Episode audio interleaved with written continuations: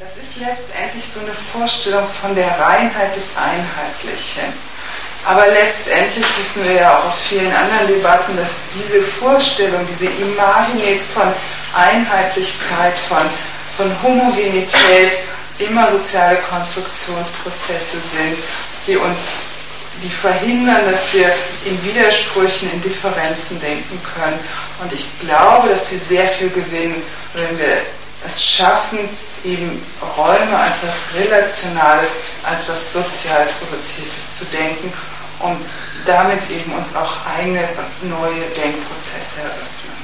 Der eben gehörte Mitschnitt war aus einer von 15 Veranstaltungen, die das, die Firma Raumforschung des Theaterkombinats im Zeitraum von September bis Dezember vergangenen Jahres in ihrem Atelier in der Wiener Zieglergasse abgehalten hat. Es waren diskursive Veranstaltungen, die sich zum Thema Raum äh, gestaltet haben mit verschiedensten Gästen. Ich darf jetzt bei uns im Studio begrüßen Claudia Bosse und Christine Standfest vom Theaterkombinat die uns jetzt vielleicht ein bisschen erzählen werden, was es mit der Firma Raumforschung auf sich hat. Äh, hallo. Ähm, ich denke, als nächstes sollten wir erstmal das Material einspielen. Das war der Einstiegsvortrag von Irina Kaldrak zu, äh, zu ähm, Rekonstruktionen historischer Theaterformen und optischer Medien. Es geht darum, anhand von einer historischen Entwicklung, äh, die ein bestimmtes Raumkonstrukt, Raum- und Bildkonstrukt in unterschiedlichen naturwissenschaftlichen und erkenntnistheoretischen Kontexten entwickelt, hier offen zu legen und zur Diskussion zu stellen. Und es geht um die Guckkastenbühne, um sozusagen den Beginn der Guckkastenbühne beziehungsweise den Höhepunkt der Entwicklung der Guckkastenbühne. Die Entwicklung dieser sogenannten Guckkastenbühne beginnt im 16. Jahrhundert mit der Winkelrahmenbühne und findet ihren Höhepunkt und eigentlich auch schon Abschlusspunkt der Kulissen- und Maschinenbühne des späten 17. Jahrhunderts. Man kann diesen Raum der Barockbühne als eine Werkstatt der Bilder oder auch als einen operativen Raum bezeichnen. Diese Begriffe stammen von Ulrike Hass, äh, Theaterwissenschaftlerin aus Bochum. Dieser Raum, der auf Bilder hin entworfen wird, greift präzise die Fragestellungen und Implikationen der Entdeckung des Netzhautbildes durch Kepler auf. Und dieses Netzhautbild äh, ist von Kepler äh, 1604 formuliert worden und 1604 veröffentlicht worden.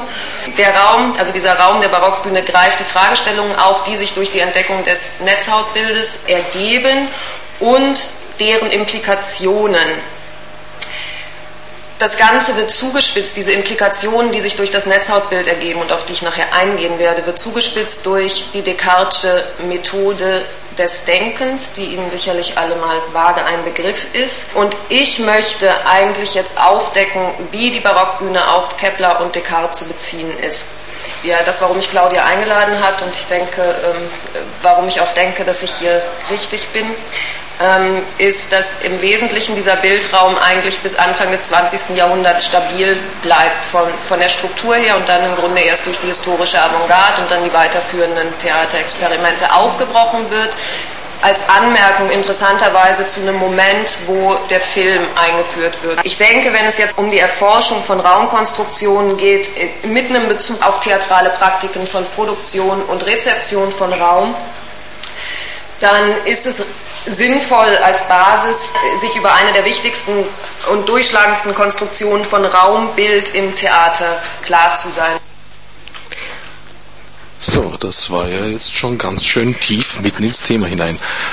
Ursprünglich äh, in meiner Inszenierung wäre eher vorgesehen, dass, äh, vorgesehen gewesen, dass ihr euch ein bisschen vorstellt, weil man, glaube ich, nicht unbedingt bei allen Hörern und Hörerinnen voraussetzen kann, dass sie wissen, worum es sich beim Theaterkombinat und speziell beim Projekt äh, Firma Raumforschung handelt. Ja, das kann man jetzt ja vielleicht hinterher liefern, wo man schon direkt in der Materie steckt. Ähm, der Versuch war eigentlich ausgehend von unserer Theaterpraxis, die eigentlich immer mit ähm, Architekturen und mit, würde ich sagen, mit Räumen und nicht nur mit Orten gearbeitet hat. Also wir im Grunde Theater entwickelt haben, nicht in Guckkastenformationen, sondern eigentlich ähm, in Raumkonstruktionen, in Raumkontexten gearbeitet haben, gab es eine Phase der Hinterfragung der eigenen Praxis und ähm, eigentlich zu fassen, was ist eigentlich unser Raumbegriff, was sind überhaupt Raumbegriffe, was ist, wenn man diesem Eingangsstatement von der Martina Löw folgt und sagt, der Raum ist niemals ein Gegenüber, wo man hinein oder hinaustreten kann, sondern Raum wird immer produziert. Ähm, wie können wir uns vom Theater kommend verhalten und ein Diskursfeld eröffnen, wo man versucht, unterschiedlichste Praxisfelder aufeinander prallen zu lassen, die sich alle mit der Frage der Raumproduktion beschäftigen. Das heißt, dass eigentlich Raum in einer sehr komplexen Verschichtung von äh, Architektur, von Kontext, von sozialen Aushandlungsprozessen, von Maßstäblichkeiten, von Zeitdimensionen erst immer produziert wird und nichts eigentlich vorausgesetzt Gegebenes ist.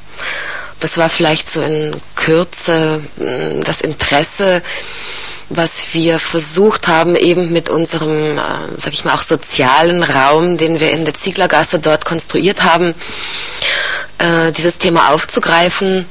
Wir hatten dort unterschiedliche Veranstaltungsformate.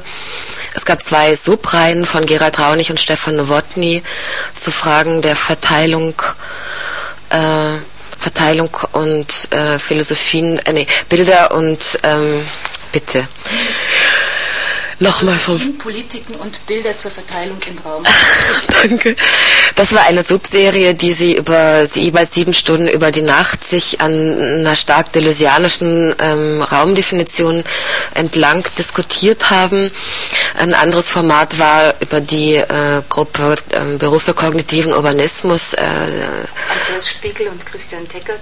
Kunsthistoriker und Architekt, die einen ganz spezifischen Bildraumbegriff hatten und äh, ganz stark auf die Frage der Subjektpolitik gegangen sind. Aber vielleicht wäre das eine Möglichkeit, zum nächsten Track überzuleiten, eben von äh, Andreas Spiegel und Christian Teckert.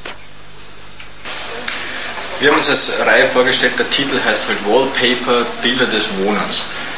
Und äh, haben zum einen damit thematisiert, so ein Verhältnis zwischen Räumlichkeit und Bildpolitik.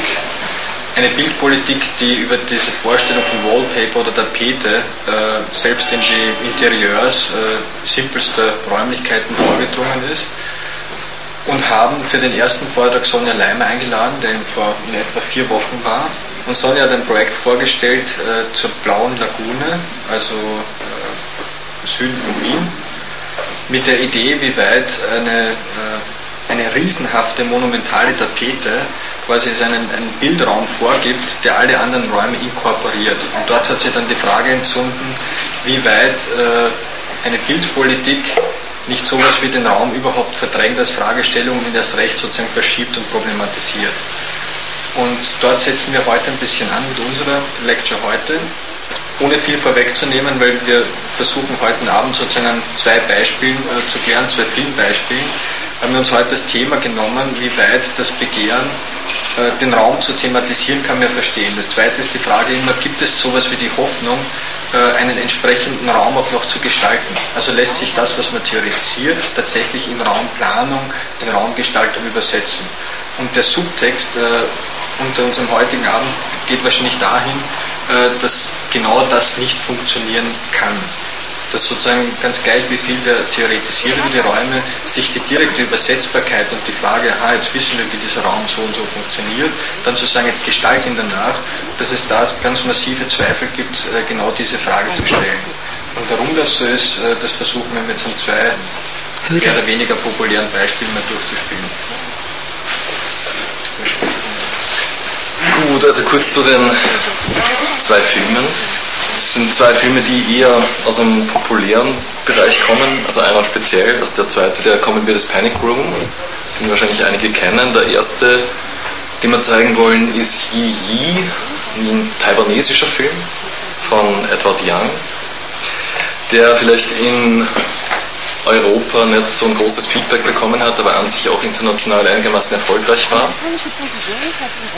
Die zwei Beispiele beleuchten so ganz unterschiedliche Aspekte innerhalb so einer Thematik wie Raum über äh, Bildfiguren verhandelt wird, also Bildfiguren und sprachliche Figuren und Kommunikationsfiguren.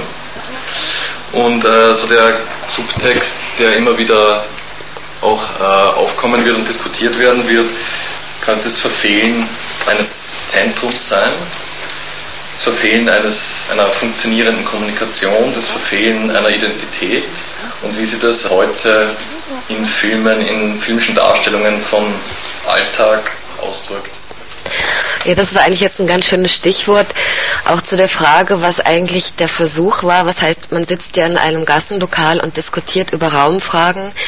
Äh, genau diese Verbindung, wie eigentlich ähm, Sprachpolitiken eigentlich Raumvorstellungen oder Bildvorstellungen verhandeln, äh, war im Grunde der wesentliche Aspekt. Das heißt im Grunde, wie unterschiedliche ähm, Sprachen, wie sie in den Sprachen auch äh, philosophische Vorstellungen oder auch ja physikalische Einsichten niederschlagen und wie aus diesen sehr unterschiedlichen Praxisfeldern kommenden Sprechweisen und sehr sehr differente Raumbegriffe eigentlich in ein präzisierendes Spannungsverhältnis gesetzt werden können, eben in diesem Atelier der Firma Raumforschung.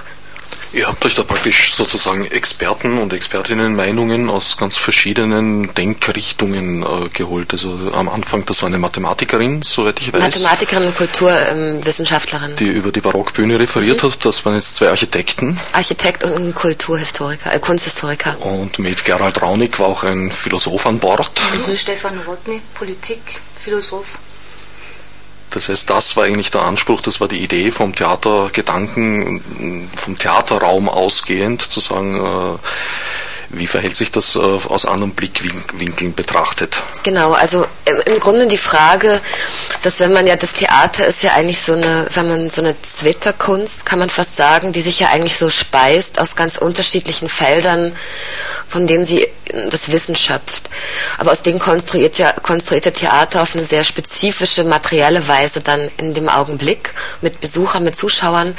Und aber die Besucher und Zuschauer kommen ja auch ganz aus unterschiedlichen Kontexten und was fügt sich da eigentlich zusammen. Und im Grunde war das eine Form von einen öffentlichen Raum zu schaffen, dort in der Ziegergasse, aber gleichzeitig auch unter einer spezifischen Konzeption durch uns ähm, auch eine öffentliche Recherche zu machen. Also dass quasi wir uns auch ähm, ausgebildet haben anhand der dort vorgestellten Materialien, Diskurse und ähm, ja, im Grunde äh, Vorträge und, und äh, ja, gemachten die mit bestimmten Regelmäßigkeit stattfanden. Also das gehörte auch zum Konzept, mhm. zu sagen, das ist wirklich eine Serie aus unterschiedlichsten Perspektiven. Das ist kein Symposium, was repräsentative Beispiele nimmt, sondern es ist wirklich jeden Montag und es hat sich auch gezeigt, dass irgendwann mal so eine Art regelmäßige Besucherinnen da waren und auf der anderen Seite immer halt aus den je spezifischen Feldern Leute oder Bekannte oder ja, Experten aus dem Feld. Und genau diese Mischung war eigentlich außerordentlich klasse. Weil das ja letztendlich auch interessant ist fürs Theater, wenn man sagt, das Theater ist ja eigentlich eine gesellschaftliche Kunst, die ja nicht nur ähm, theaterspezifisch sich Menschen rekrutiert, sondern ja eigentlich diese ganzen ähm, Wissensbereiche ja auch repräsentiert sind in den Zuschauern.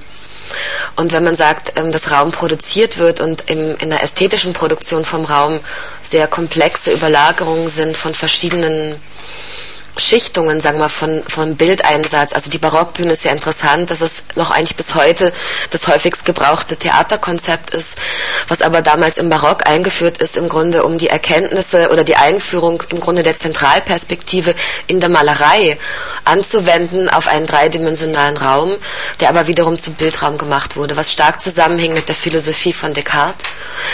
Und ähm, das verliert man, finde ich, häufig aus dem Blick, in welchen Traditionen oder in welchen auch Umwälzungspunkten äh, eigentlich Dinge erfunden wurden, die dann so qua Tradition einfach überdauern. Und wir natürlich in unserer Praxis bis dato immer großen Zweifel hatten an so zentralperspektivischen, äh, unbefragten Anordnungen und aber natürlich großes Interesse hatten, woher kommt das eigentlich oder was waren eigentlich so auch, Irina hat immer gesagt, Implikationen dieser, ähm, dieser Erfindung eigentlich, dieses Kulissentheaters. Das Verhältnis zum Raum ist ja auch immer abhängig eben vom, würde ich mal sagen, vom Stand der kulturellen Entwicklung in Geschlossen der, der, Wissenschaft. Es ändert Klar. sich sowohl die Wahrnehmung als auch die Gestaltungsmöglichkeit genau. der Räume, auch unter anderem im technischen Fortschritt. Mhm.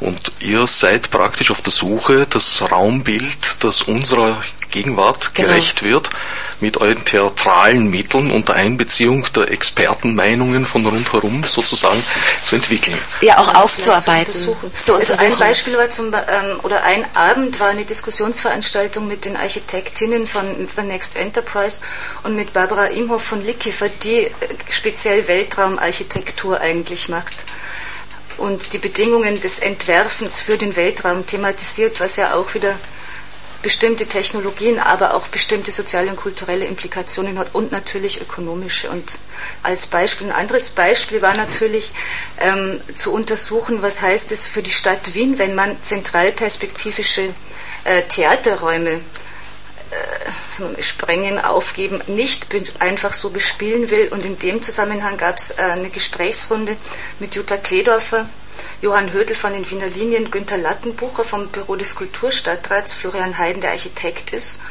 ähm, zu Lehrräumen, Baulücken und städtischen Perspektiven. Da können wir vielleicht mal reinhören. Da hat der Johann Hödel, ja, das hört man, glaube ich, eh gleich. Komme ich zu Johann Hödel von den Wiener Linien. Ja. Sie sind, jetzt muss ich das den richtigen Titel haben, verantwortlich für Bau- und Anlagenmanagement und Abteilungsleiter für kaufmännische Dienste bei den Wiener Linien. Wir haben uns getroffen bei einer Besichtigung des Lehrraums unter dem Westbahnhof.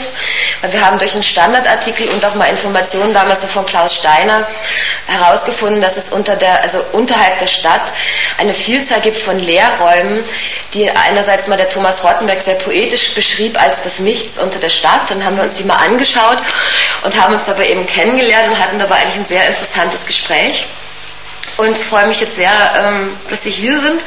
Und vielleicht beginnen Sie auch gleich, uns äh, einen kurzen Einblick zu geben in einen Teil der Lehrräume, die ähm, beim U-Bahn-Bau entstanden sind, die vorhanden sind und vielleicht deren Möglichkeiten und Schwierigkeiten. Danke, Frau Posse, danke. Schönen Abend, auch im Namen der Wiener Linien. Das Kapitel Lehrräume ist natürlich auch bei der Wiener Linien ein sensibles, weil das sind Räume, die es eigentlich nicht geben darf. Im öffentlichen Bereich, in Infrastruktur, bei der U-Bahn äh, geht man nicht davon aus, dass es da Lehrräume gibt. Es wird ja rationell gebaut werden. Also man redet von etwas, das es eigentlich nicht gibt. Alle wissen, dass es gibt, es soll es nicht geben und es ist sehr, sehr mühsam, Lehrräume zu, zu, zu, zu finden. Hallo? Ja, ja, hallo? Und Kurz vor zehn. Super. Ja, das ist noch sinnvoll. Großartig. Okay, bis dann. Ciao. Also Günther Lackenbucher wird um kurz vor zehn hier erscheinen. Darauf freuen wir uns auch sehr. So, Entschuldigung, jetzt kann ich das Handy ausdrehen. Nutzt die Gelegenheit für einen Schluck rein? Ja, weil ich hatte versprochen, dass ich das Handy anlasse. So, jetzt drehen wir es ab. Lehrräume. Die, die, Problematik ist natürlich auch die, wir haben 61 Kilometer U-Bahn-Anlagen und 86 Stationen. Es gibt keine Person, die über all die, die Räume, die Raumnutzung, über das Raumprogramm im Detail äh, Bescheid weiß.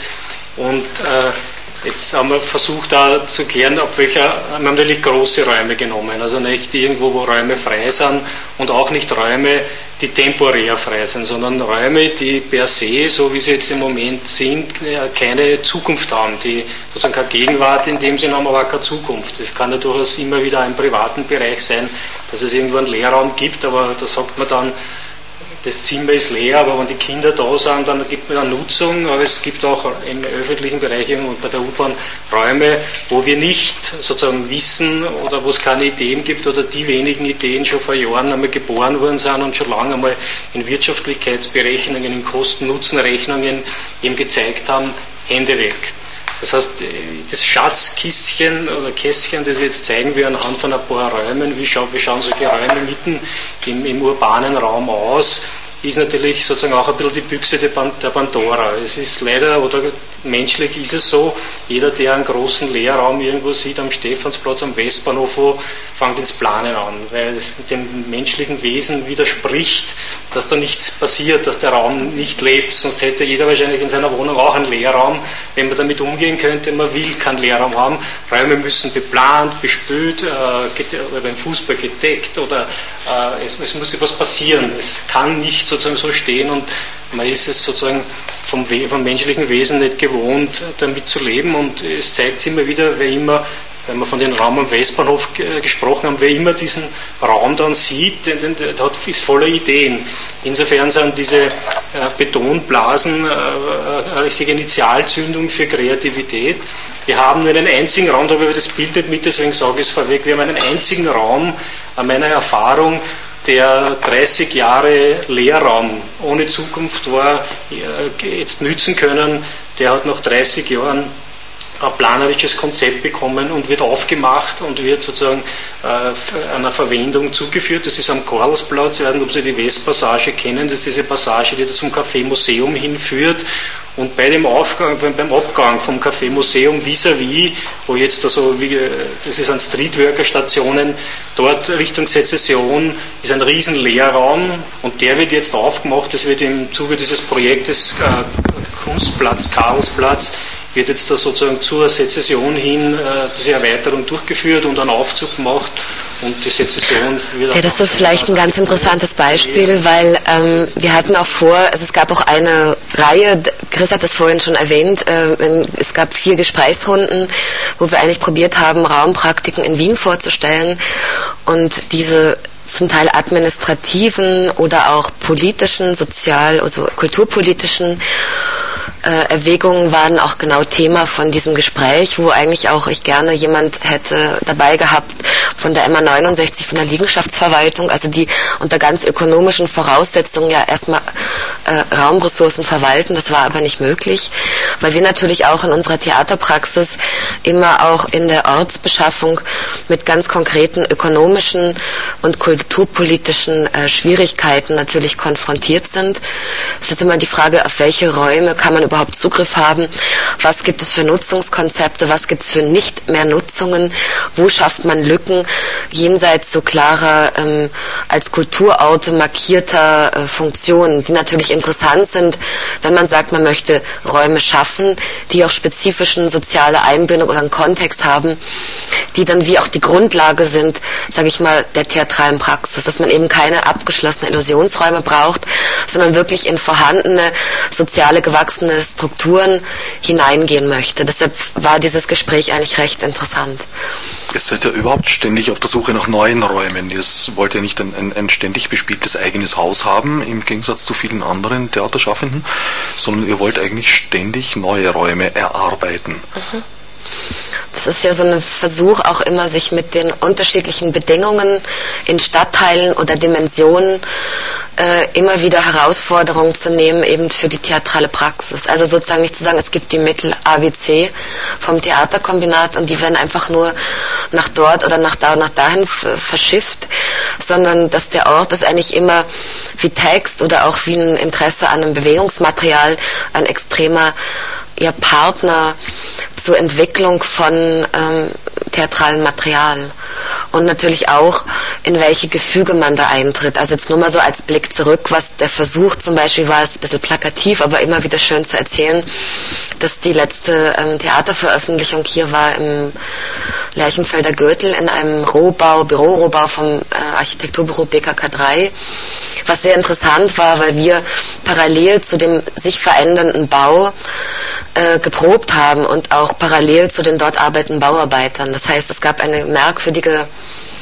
ja, äh, Gleichzeitigkeit von unseren ähm, choreografischen Arbeiten dort auf dem Bau, während die Bauarbeiter Rohre verlegt haben. Und das war eigentlich sehr interessant. Mhm Theater meets Reality. Ich dazu sagen, ja, weil es war ja nicht mal auch eine Probe mit den Bauarbeitern, das ist glaube ich schon wichtig, oder jetzt mal für mich als Spielerin, sondern es waren drei Monate jeden Tag. Mhm. Daher eigentlich auch dieser Titel Firma Raumforschung, ähm, weil wir waren dann dort, sowas wie die Firma Raumforschung, das kam von einem der Architekten. Von Johnny Winter, der hat das hat das als Legitimation gebracht, weil die Firmen, ich weiß nicht, die Glaserfirma hat gefragt, ja, was sind denn das für welche?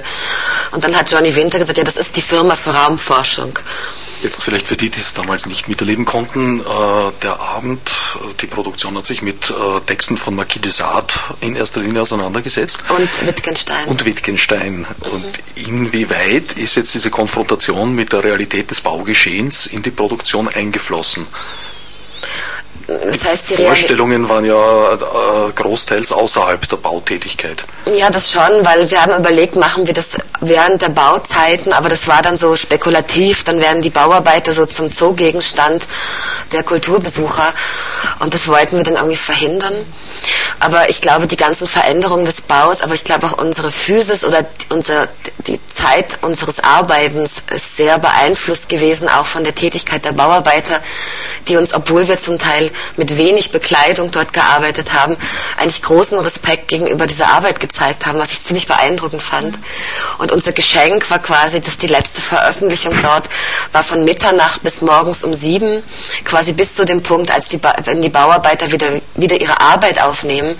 Und die Beendigung dieses Zykluses dort war dann ein gemeinsames Frühstück. Also es gab nicht, es ging nicht darum, das zu vereinnahmen, sondern ähm, im Grunde so eine ähm, sich be, beeinflussende Koexistenz herzustellen, was bei Probenbesuchern sehr interessant war, die das jeweils von der artistischen Seite her lesen konnten, wie dann die Bauarbeiter wie mit dazugehörten oder auch genau umgekehrt. Also es, las, es, es ließ beides zu. Gab es da ein aktives Interesse seitens der Bauarbeiter? Also sind die irgendwann mal gekommen, was macht ja, ihr da eigentlich? Ja, also es gab aktives Interesse, es gab immer wieder Schmähkommunikation dazwischen. Ich meine, wir kamen meistens gegen Mittag, wenn wir vor, vormittags meist trainiert haben, aber und dann, es heißt halt Habit Ehre. Also man hat in einer gewissen Weise bestimmte Umgangsformen ganz rituell aufgenommen und ähm, gerade einige kamen nach, den, nach ihrer Arbeitszeit, haben ein bisschen zu Proben zugeguckt. Und haben uns auch die Premierenfeier ausgerichtet im Baubüro. Zum Beispiel. Also das, sagt durchaus, das, das wird dann anekdotisch, aber es ist trotzdem viel, äh, sagt etwas aus, bis hin zu irgendwann mal äh, haben welche Fotos gemacht und meint sie, es glaubt ihnen sonst niemand.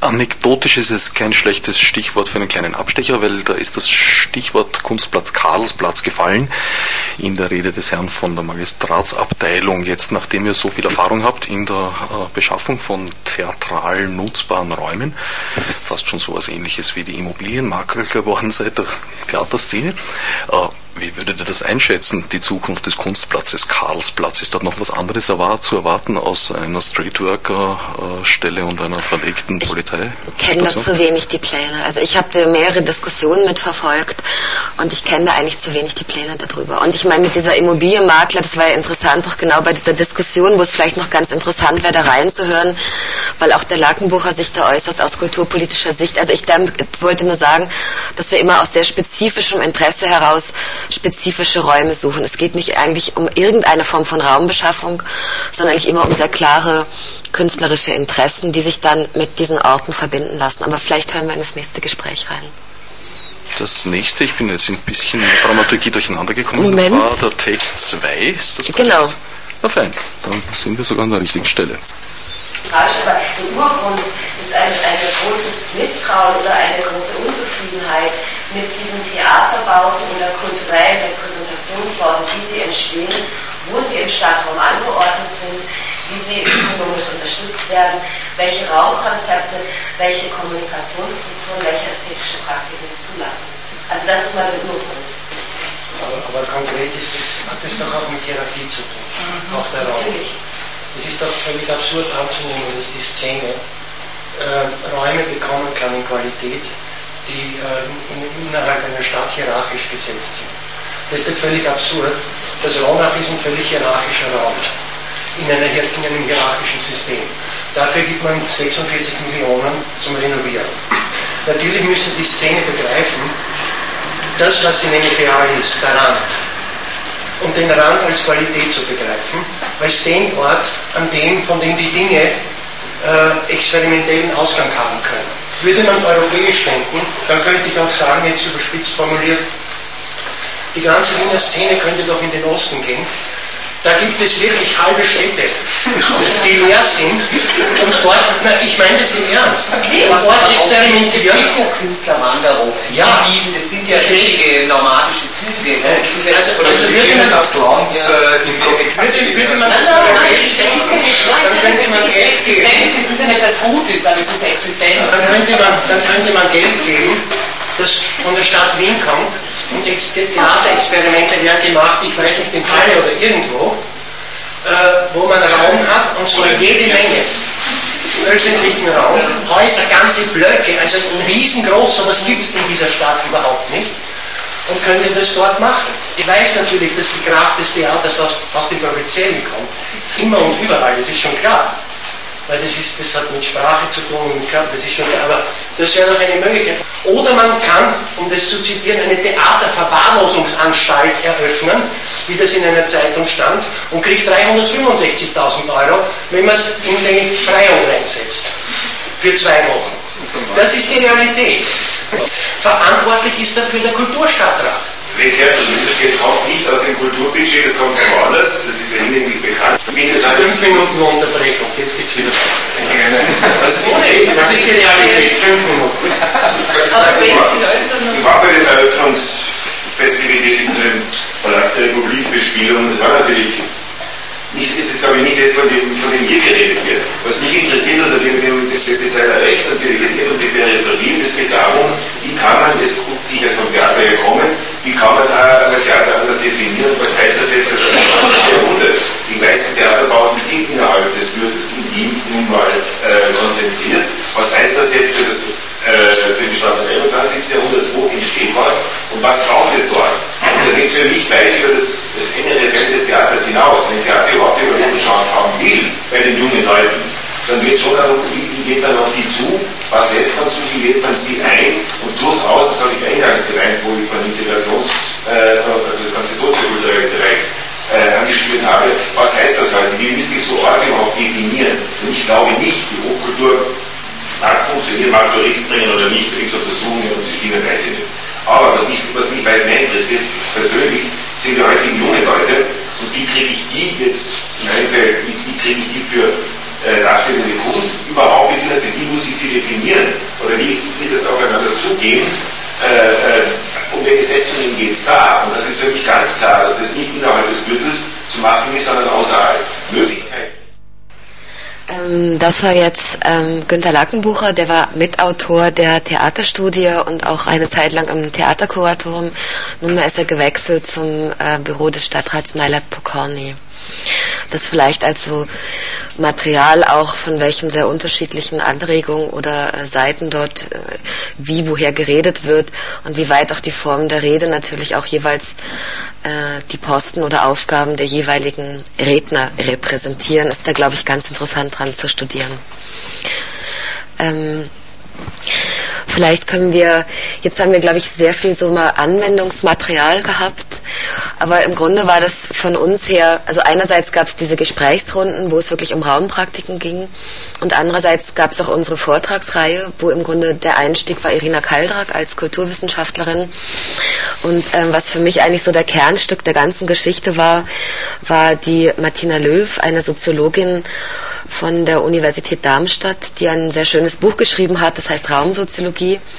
Und sie setzt sich ganz stark ein für einen relationalen Raumbegriff, der ähm, eigentlich entsteht über zwei parallele Prozesse, über Spacing, das heißt die Anordnung von Gegenständen an Orten, das heißt auch Architektur und der Syntheseleistung dieser Anordnung.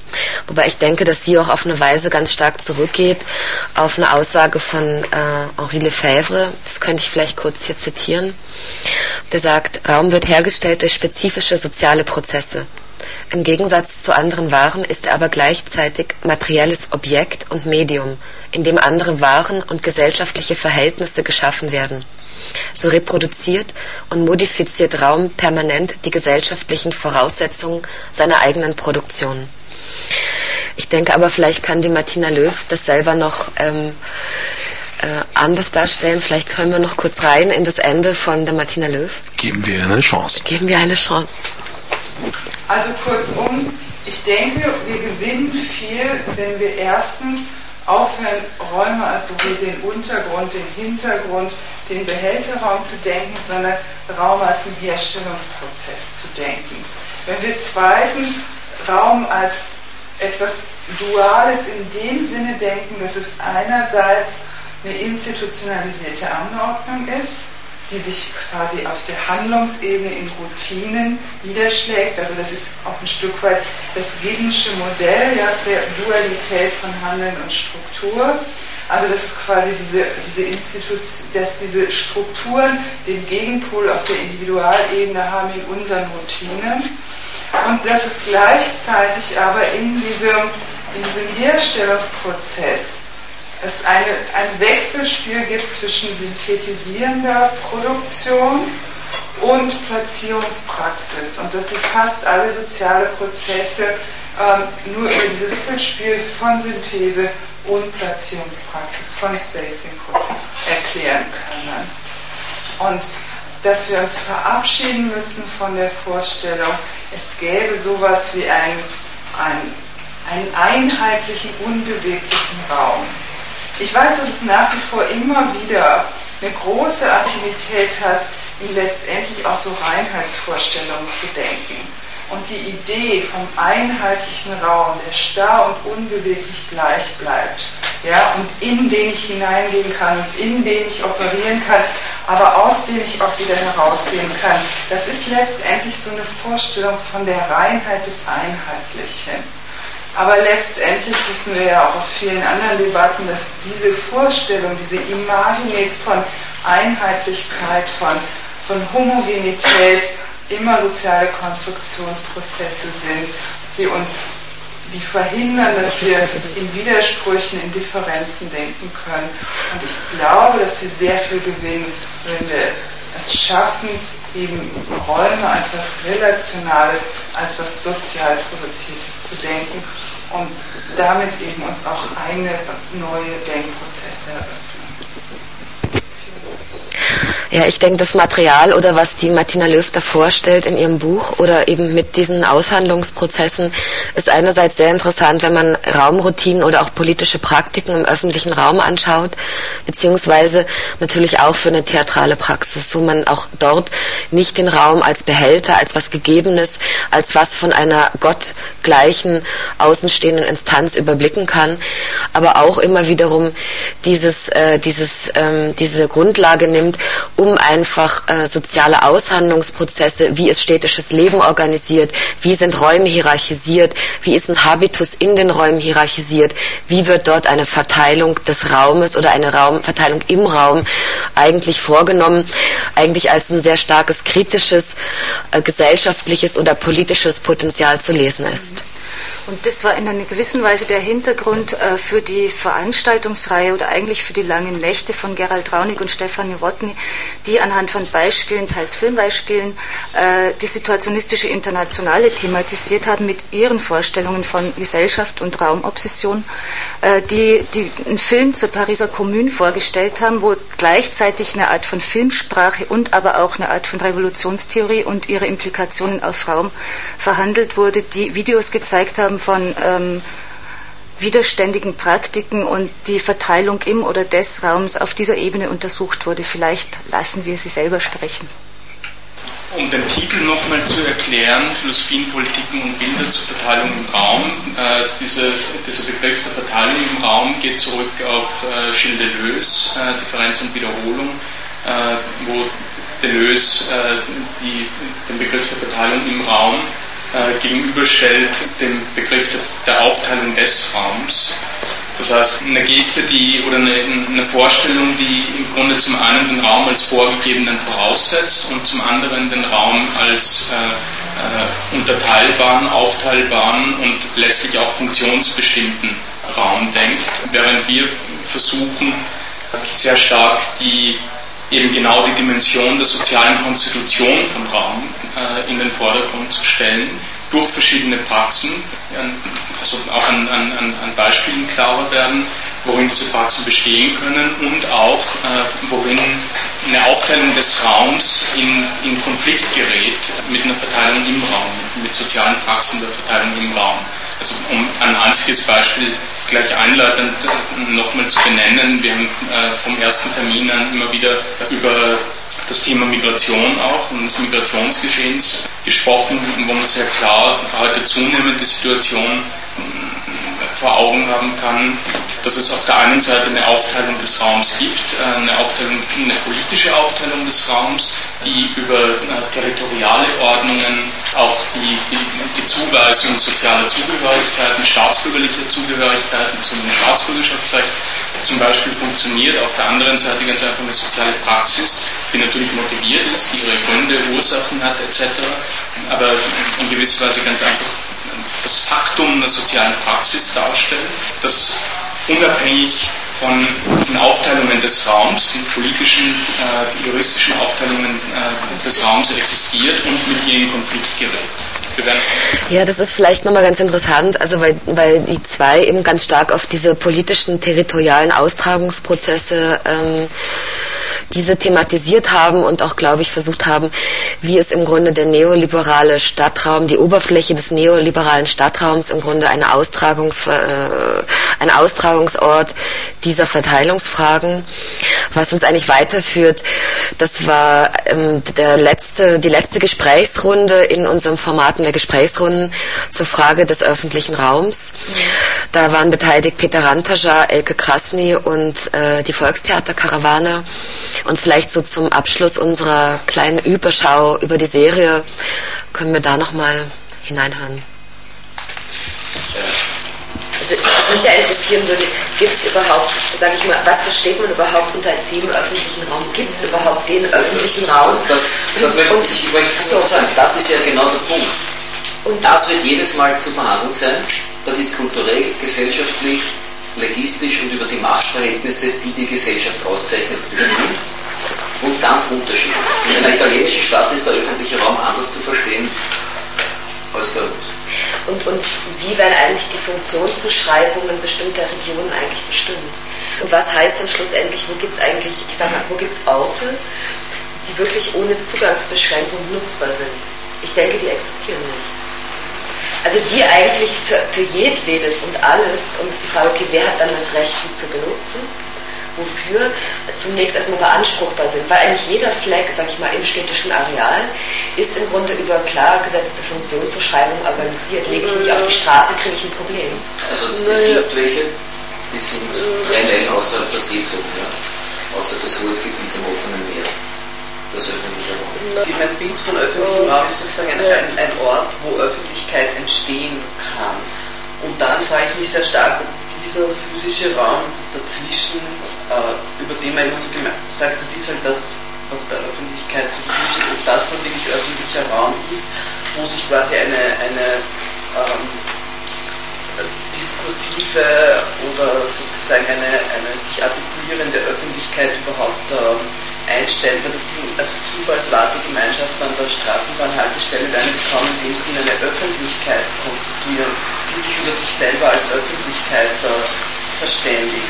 Also ich habe mich auch oft gefragt, wenn man das Thema herumläuft, dann fragt man immer, bewegen Sie sich gerade durch den öffentlichen Raum, ob das irgendjemand so sagen würde, ich gehe jetzt gerade durch den öffentlichen Raum. Also das ist ja irgendwie ganz ähm, seltsam verschränkt auch in der, in der Wahrnehmung.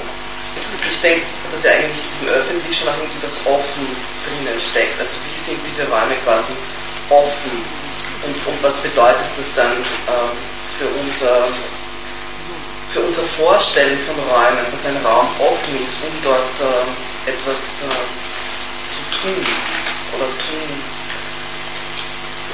Also sich erlauben zu denken, dass man dort etwas tun kann. Ja, wie wir es soeben alle mitbekommen haben, ist im Laufe dieser ersten Phase der, der Firma Raumforschung äh, eine ganze Menge Audiomaterial entstanden, das glaube ich auch teilweise zumindest öffentlich zugänglich ist. Ja, es ist im Moment in der, Ausstell in der Update-Ausstellung im Künstlerhaus. Da gibt es ja diese kleinen lustigen Würfel und unser Würfel besteht im Grund aus einem hübschen Arrangement. Ähm, das ist der Clubraum im Urlaub. Das ist unser Montagsclubraum ist im Urlaub im Künstlerhaus. Man kann den Clubraum im Urlaub auch dort besuchen. Dazu muss ich jetzt, glaube ich, zum näheren Verständnis sagen, dass Clubraum, in diesem Fall das Atelier in der Ziegelgasse war, weil äh, nach den Vorträgen gab es eben immer diese Diskussionsphase, wo oft sehr hitzig diskutiert worden ist, wie wir gehört haben. Und im Anschluss gab es dann so ein bisschen Partystimmung, wo aber ich habe zumindest an den Abenden, wo ich es miterleben konnte, äh, habe ich schon erlebt, dass da immer wieder die Gespräche zurückgekehrt sind zum Thema des Abends. Mhm. Also insofern, äh, wie würdet ihr eure, eure Lehre aus diesem Projekt das erste ist erstmal nochmal der Clubraum im Urlaub, um ah, ja. zu sagen. Dort ist, dort ist ähm, dieses Audio, unser Audio, das komplette Audioarchiv ist dort einzuhören. Also man kann sich in diesen Clubraum setzen. Komplett heißt in diesem Fall wie viele Stunden müsste man? Stunde 40 vermutlich. Muss man nicht ganz hören man darf hin und wieder zwischen. Also man kann sich, man kann sich in den neuen Clubraum setzen und dort das Audiomaterial anhören, eben zu den normalen Öffnungszeiten äh, des äh, Künstlerhauses. Und ansonsten gibt es auch das Material auf unserer Website unter www.theaterkombinat.com. Ist eigentlich fast das ganze Material dokumentiert. Die URL des Websites des Theaterkombinats findet ihr natürlich auch auf dem Website von Orange 94.0. Das wäre Orange RAT und zwar unter Radio Dispositiv. Und jetzt bin ich auch an dem Punkt angelangt, wo ich unbedingt noch einmal unsere beiden Studiogäste vorstellen muss, damit ich nicht wieder gescholten werde von strengen Hörerinnen und Hörern. Also es handelt sich um Claudia Bosse und Christine Standfest, beide vom Wiener Theaterkombinat. Na, Wiener war jetzt, glaube ich, etwas übertrieben. Also Theaterkombinat, derzeit residierend in Wien. War das korrekt ausgedrückt? Danke. Jetzt war das die erste Phase der Firma Raumforschung, aber schon stehen weitere Ausbaustufen vor der Tür. Was ist geplant? Das eine ist, also es war eigentlich auch geplant, also das Ganze war im Grunde ein Versuch, weil wir dieses als Theaterarbeit begreifen und auch die szenische Arbeit als Theaterarbeit begreifen, im Grunde so einen Entwurf zu machen über zwei Jahre. Das heißt, der eine Teil ist etabliert gewesen letztes Jahr mit der Firma Raumforschung eben im Atelier. Wobei wir parallel ja auch geprobt haben. Es war und ja nicht die einzige Praxis des Theaterkombinats. Genau. Das heißt, es wurde äh, die Erlebnisse des Montagabends wurden dann im Rest nein. der Woche umstandslos körperlich umgesetzt. Nein. Nein, das waren zwei komplett unterschiedliche Formate. Also das eine war eine Arbeit, wo wo ähm, der Haupt der, das Hauptinteresse war, im Grunde unser Raumverständnis mal radikal zu verändern und im Grunde mal eine Anordnung zu machen, eine zentralperspektivische Anordnung wirklich in ihrer Gewalt und ihrer Eigenheit äh, zu untersuchen, für Text, äh, mit Text oder auch für körperliches Material. Das ist der Probenprozess, an dem wir auch immer noch sind und der äh, ab 29. März zu sehen ist, und zwar im zweiten Bezirk in den Nestreuseelen. Das, der Projekttitel heißt Où est donc le tableau? Wo ist denn jetzt das Bild? Dort gibt es, das, die Grundlage sind, einerseits gibt es eine spezifische Erarbeitung von Choreografien und andererseits gibt es den Text von Heiner Müller, der heißt Bildbeschreibung, sowie ein, den Beginn eines sehr schönen Textes von Michel Foucault aus äh, Die Ordnung der Dinge, wo ein Gemälde von Velázquez beschreibt. Und wir im Grunde jetzt diese Raum-Bild-Frage versucht haben, als einen Einsatz zu nehmen oder als einen Ausgangspunkt zu nehmen für die nächste Theaterarbeit, deren erste Skizze eben jetzt in den Nestreuseelen präsentiert wird ab Ende März. Und parallel soll sowohl die Firma Raumforschung als auch diese choreografische Theaterarbeit dann zusammenlaufen auf einen Nichtort, auf einen unterdeterminierten Ort in Wien, der dann als ähm, insta installativ besetzt werden soll. Es ist ein Projekt mit der TU, mit den Architekten geplant, die dort auch zu temporärer äh, Kunstraumarchitektur Entwürfe entwickeln sollen, wo wir dann an diesem Nichtraum auch proben und diese Theaterarbeit weiterentwickeln bzw. adaptieren in diese komplett neuen Bedingungen und gleichzeitig dann äh, die Firma Raumforschung als ein neues Format dort auch äh, sich ansiedeln soll. Und zwar in der Form, dass man versucht, jetzt diese Regelmäßigkeit dieser Montagabende nochmal zu bündeln, beziehungsweise was, wie können diese sehr unterschiedlichen Experten oder auch ähm, Vertreter noch in einen engeren Diskurs kommen. Das heißt, der Plan ist eben auf diesem Nichtort oder diesem undefinierten Ort, den wir noch nicht verraten dürfen, weil wir haben ihn noch nicht also ganz sicher. Also es wird ihn dann schon geben praktisch. Ja, es gibt auch ein Objekt der Begierde. Das hat jetzt ein bisschen den Eindruck erweckt, als würde sich das Theaterkombinat selbst auf eine Website reduzieren. Nein, es gibt einen, es gibt einen äh, haptischen, einen äh, faktischen Ort. Einen physischen, einen physisch physikalischen Ort, einen betretbaren, einen sehr großen Ort, sofern wir alles glatt geht und wir die Erlaubnis haben, an dem gewünschten Ort, den wir eben nicht verraten bisher, dort auch entsprechendes zu tun und dort eben Installation, Kooperation mit der Universität und, den, äh, und der TU, die Theaterarbeit und die Firma Raumforschung als eine Form von Camp klingt erstmal schrecklich, aber der Versuch war zu sagen, okay, an diesem sehr weiträumigen Ort, wo man einen sehr schönen Blick auf den Horizont hat, äh, versucht man Leute einzuladen, die dann zu spezifischen Themen da wohnen, vor Ort arbeiten, vielleicht sich eine Woche dort aufhalten, in unterschiedlichen Gruppierungen zu spezifischen Fragestellungen dort arbeiten und die Arbeitsergebnisse dann zum Beispiel innerhalb eines 12- oder 24-stündigen Symposiums am Ende dieser Woche vorgestellt werden kann. Und das Ganze aber nicht nur dann Diskurs ist dort oder das ist oder Installation ist, sondern im Grunde der große Plan oder das Vorhaben ist, alle diese bisher etablierten oder begonnenen Formate dann an diesem Ort, den es wirklich gibt, dort ineinander zu verschränken und zueinander zu setzen. Das heißt, ihr macht aus den vorher vorangegangenen zwei Phasen sozusagen das Gesamtkunstwerk dann. Das wäre toll. Altmodisch ausgedrückt. Altmodisch ausgedrückt. Oder man könnte es auch sagen als eine Form von theatralem Versuch, die diese Funktionsteiligkeit von Diskursproduktion, Installation, Kunstraum, äh, theatrale Produktion nicht trennt in ihre einzelnen Sektionen, sondern das versucht wirklich an einem Ort zueinander anzulagern. Samt vielleicht, äh, wenn uns das gelingt, samt architektonischer Modelle oder auch Vorschläge für die Stadt Wien, wie man vielleicht mit einem, mit einer mobilen Kunstraumarchitektur unterschiedlichste Orte und damit auch äh, städtische und soziale Kontexte besetzen könnte, trotzdem einen Raumkorpus hat und dass es quasi auch innerhalb dieser sehr innerstädtischen äh, Kunst, äh, Hochkulturszenerie vielleicht auch ein Umdenken gibt in andere Raumkonzepte. Aber vielleicht zur Beruhigung, es wird nicht der Karlsplatz sein. Es wird, soll nicht der Karls. Wir haben Weder vieles auf versucht. noch unter. Wir haben alles probiert, aber es hat leider nicht geklappt. Ja, das geht einigen Leuten in dieser Stadt zu. Was mich noch interessieren würde, äh, ihr geht jetzt ja vom Raum aus und der Ausgangspunkt der Firma Raumforschung ist eben äh, diese Räumlichkeit in der Zieglergasse 40. Äh, Wie weit gab es da eine Interaktion? Wie weit wurde dort mit dem vorhandenen Raum etwas gemacht oder war der nur Schauplatz? Na, ich denke, ja. Ähm, einerseits gibt, gibt es ja dort immer nur diese Tascheninstallation, das heißt unsere, Archiv. Und das Archiv, richtig. Das ausgedruckte. Das ausgedruckte Archiv. Diesmal das Papierarchiv, es gibt auch das Audioarchiv dort.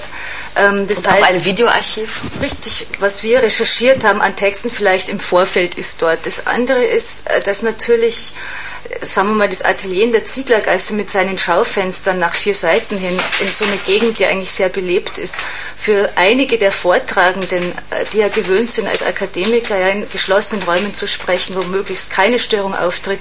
Also selbst dieses ja schon in einer gewissen Weise den Kontext mancher Diskurse oder auch natürlich dann politischer Haltungen verschoben hat, schlichtweg indem er völlig andere Sichtbarkeiten einzieht und das Innen- und Außenverhältnis, das ja ungewöhnlich war. Dazu sind nämlich einige Videos relativ spannend, finde ich. Also Irritation an allen Ecken und Enden. Ja, auch das Leute, also es ist auch ein Ort, wo ständig Leute reintappen. Also wir haben da jetzt immer noch unser Atelier und unser Büro. Was uns natürlich meistens freut. Und wo, wo halt gerne Leute hineinkommen oder beziehungsweise wir haben sehr verzweifelt und, und es gab mehrere äh, Be- Begierdeobjekte, weil wir wollten eigentlich dieses Theater, äh, Tanz, also dieses Choreografieformat schon äh, letztes Jahr zeigen, aber wir hatten unheimlich Pech oder sind durch sehr viele Spekulationen, die vorgenommen wurden mit bestimmten Objekten, haben wir keinen Raum bekommen. Also jetzt wirklich Immobilien. Immobilien. Spekulationen. Und das war ganz lustig, weil ich arbeitete dort und jetzt der Raum, in dem wir jetzt ab Anfang Januar begonnen haben zu arbeiten und dort auch zeigen werden, äh, Ende März eben das Projekt Ui Donkle Tableau, äh, kam der Herr Gabriel plötzlich in das Lokal spaziert und ich begann mit ihm ein Gespräch und wir plauderten so und daraus entstand im Grunde durch den Zufall, dass er in dieses Lokal trat, entstand im Grunde der Kontakt, dass wir jetzt in den Nestreuseelen dort arbeiten und dort auch unser nächstes Projekt dort veröffentlichen werden. Also auch das ist eigentlich dem Raum zu verdanken. Wobei man zu diesem Raum, glaube ich, noch sagen sollte, dass das eine Wiederinbesitznahme durch das Theater ist. Der Raum war schon mal als Theater genützt und wurde zwischendurch dann anders verwendet. Die Nestreuseele? Ja. ja, die Nestreuseele sind ganz interessant. Das ist vom Oskar Marmorek ein gebautes Wohnhaus, wo es darum ging, Ateliers, Vergnügungsorte Wohnung zusammen anzusiedeln. Das war eigentlich ein jüdisches Privattheater.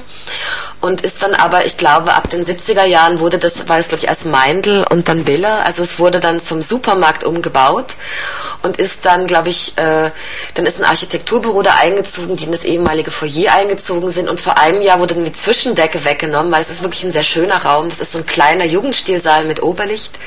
Und man sieht aber noch die Abdeckung, wir haben den schönen Billerboden überall, aber es, es ist so genau in der Kippe zwischen diesem ehemaligen Supermarkt-Elementen, die kaum noch sichtbar sind, und eben diesem privaten Jugendstiltheater, was es früher mal war. Da kann ich nur sagen, äh, kommt alle zu auf, zur Aufführung, zu den Aufführungen. Es ist ja immer ein bisschen Work in Progress auch.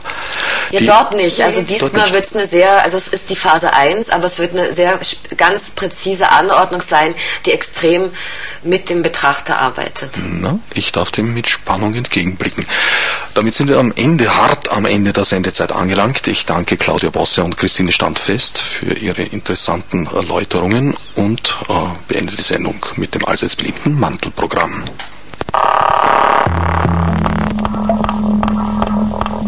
Orange 94.0, das Freiradio in Wien.